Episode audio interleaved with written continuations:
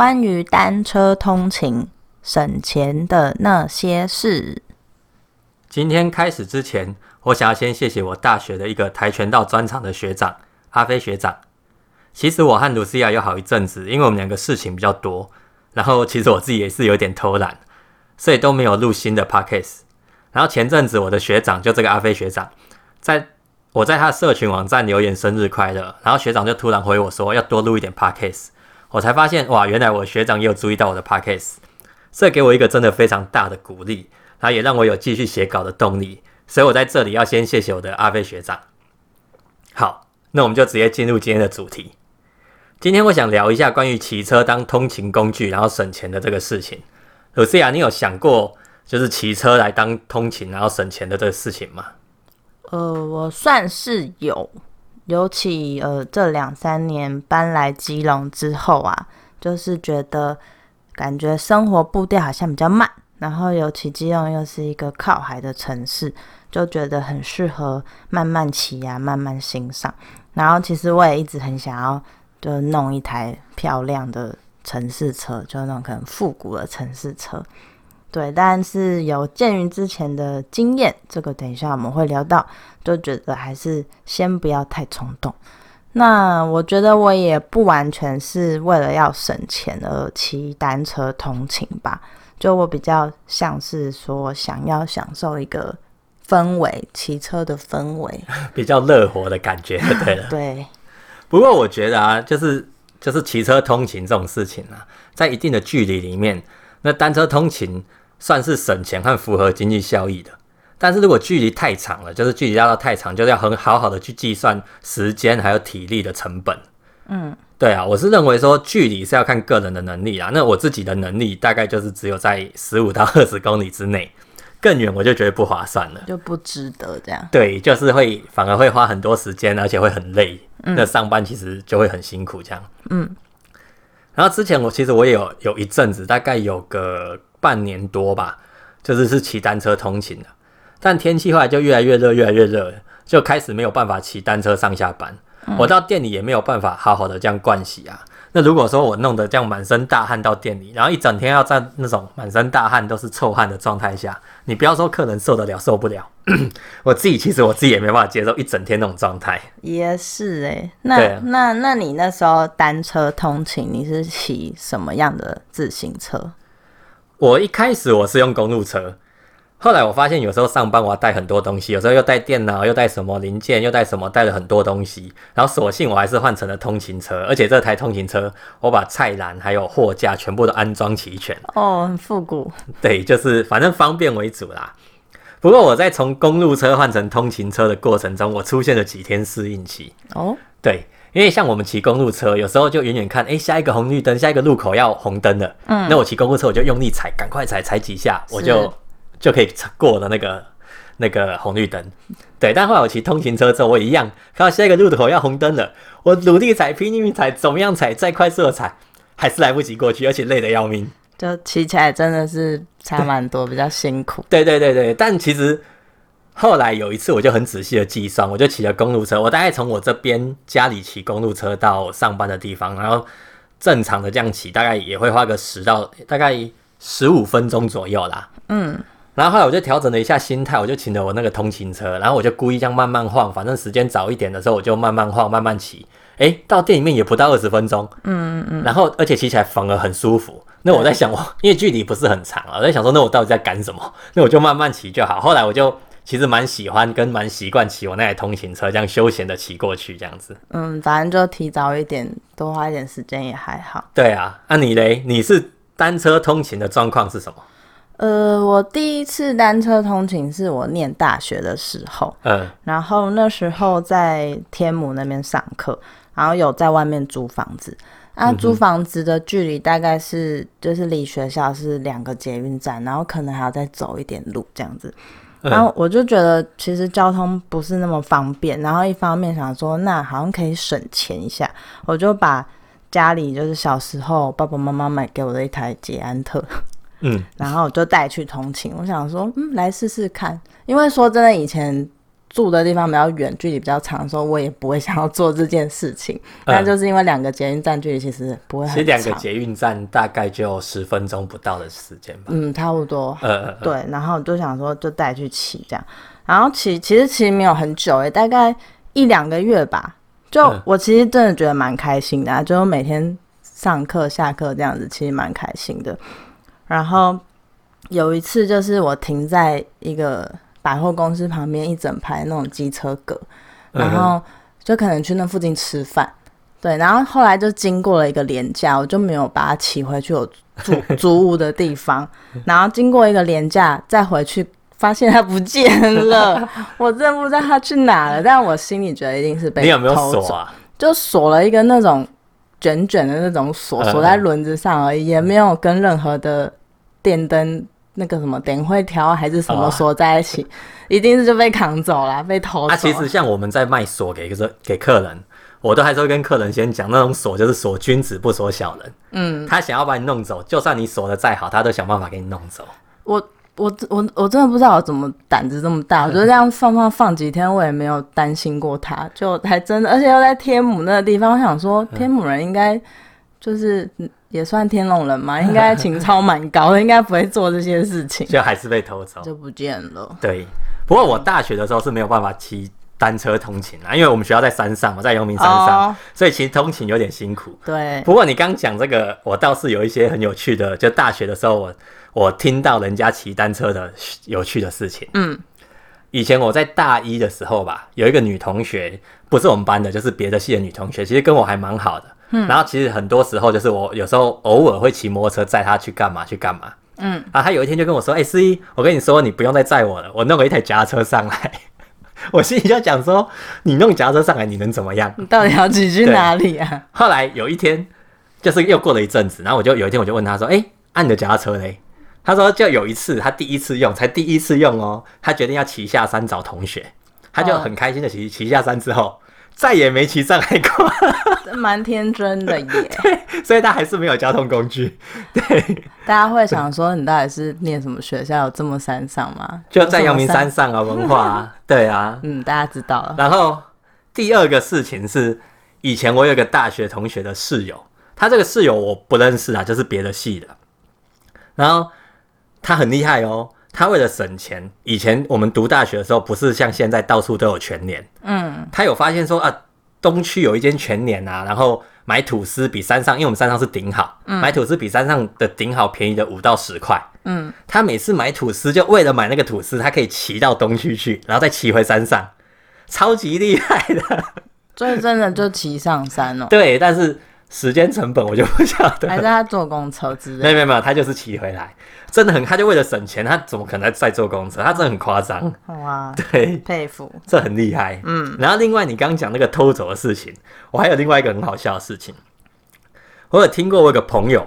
他在跟我说，他小时候就我开脚踏车店之后，我有个朋友告诉我说，他小时候曾经骑脚踏车载着朋友到某个地方去玩，然后停车的时候，他还特别跟他朋友说：“哦，这附近的脚踏车很容易被偷，要锁好，所以我带了两个锁来，他前后轮都锁起来了，我还锁在栏杆上。”后来他们就去玩了。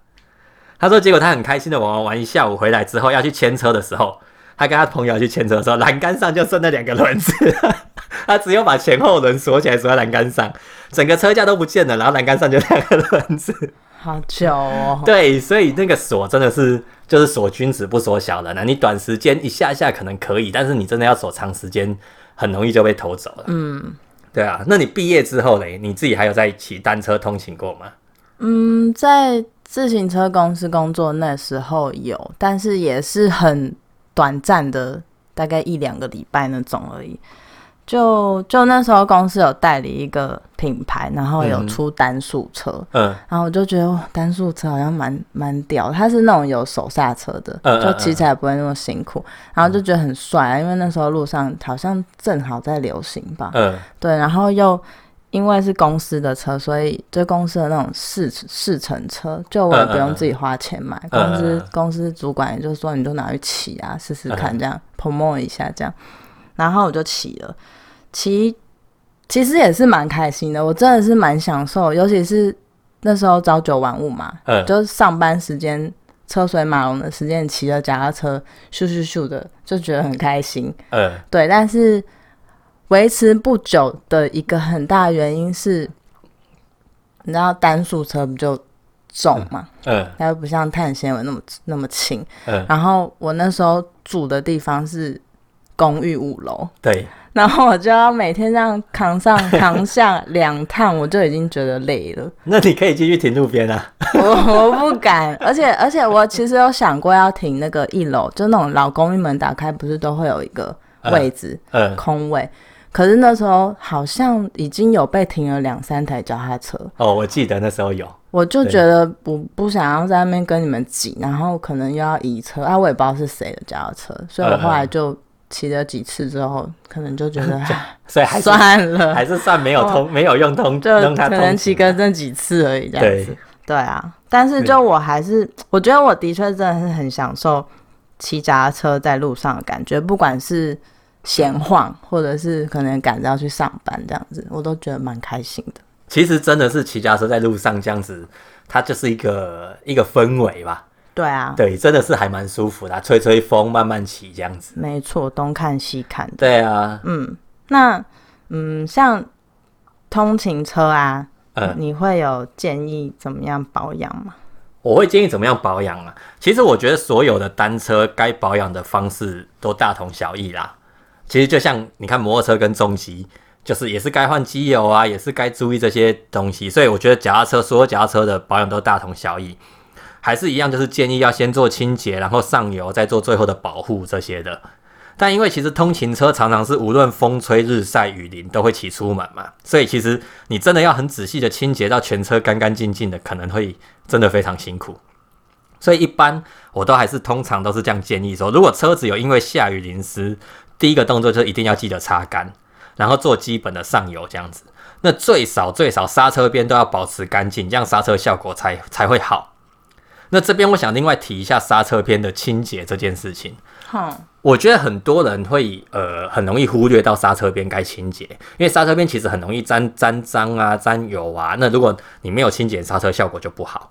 而且我还常常会遇到一些事情，就是很多人可能对，尤其是骑单车通勤，他可能刹车效果不好了，他进来店家第一句话就会说：“哎、老板，我要换刹车皮。”嗯，我觉得这想法是不太对的，因为其实刹车它的磨耗是可以真的用很久，如果你正常使用的话。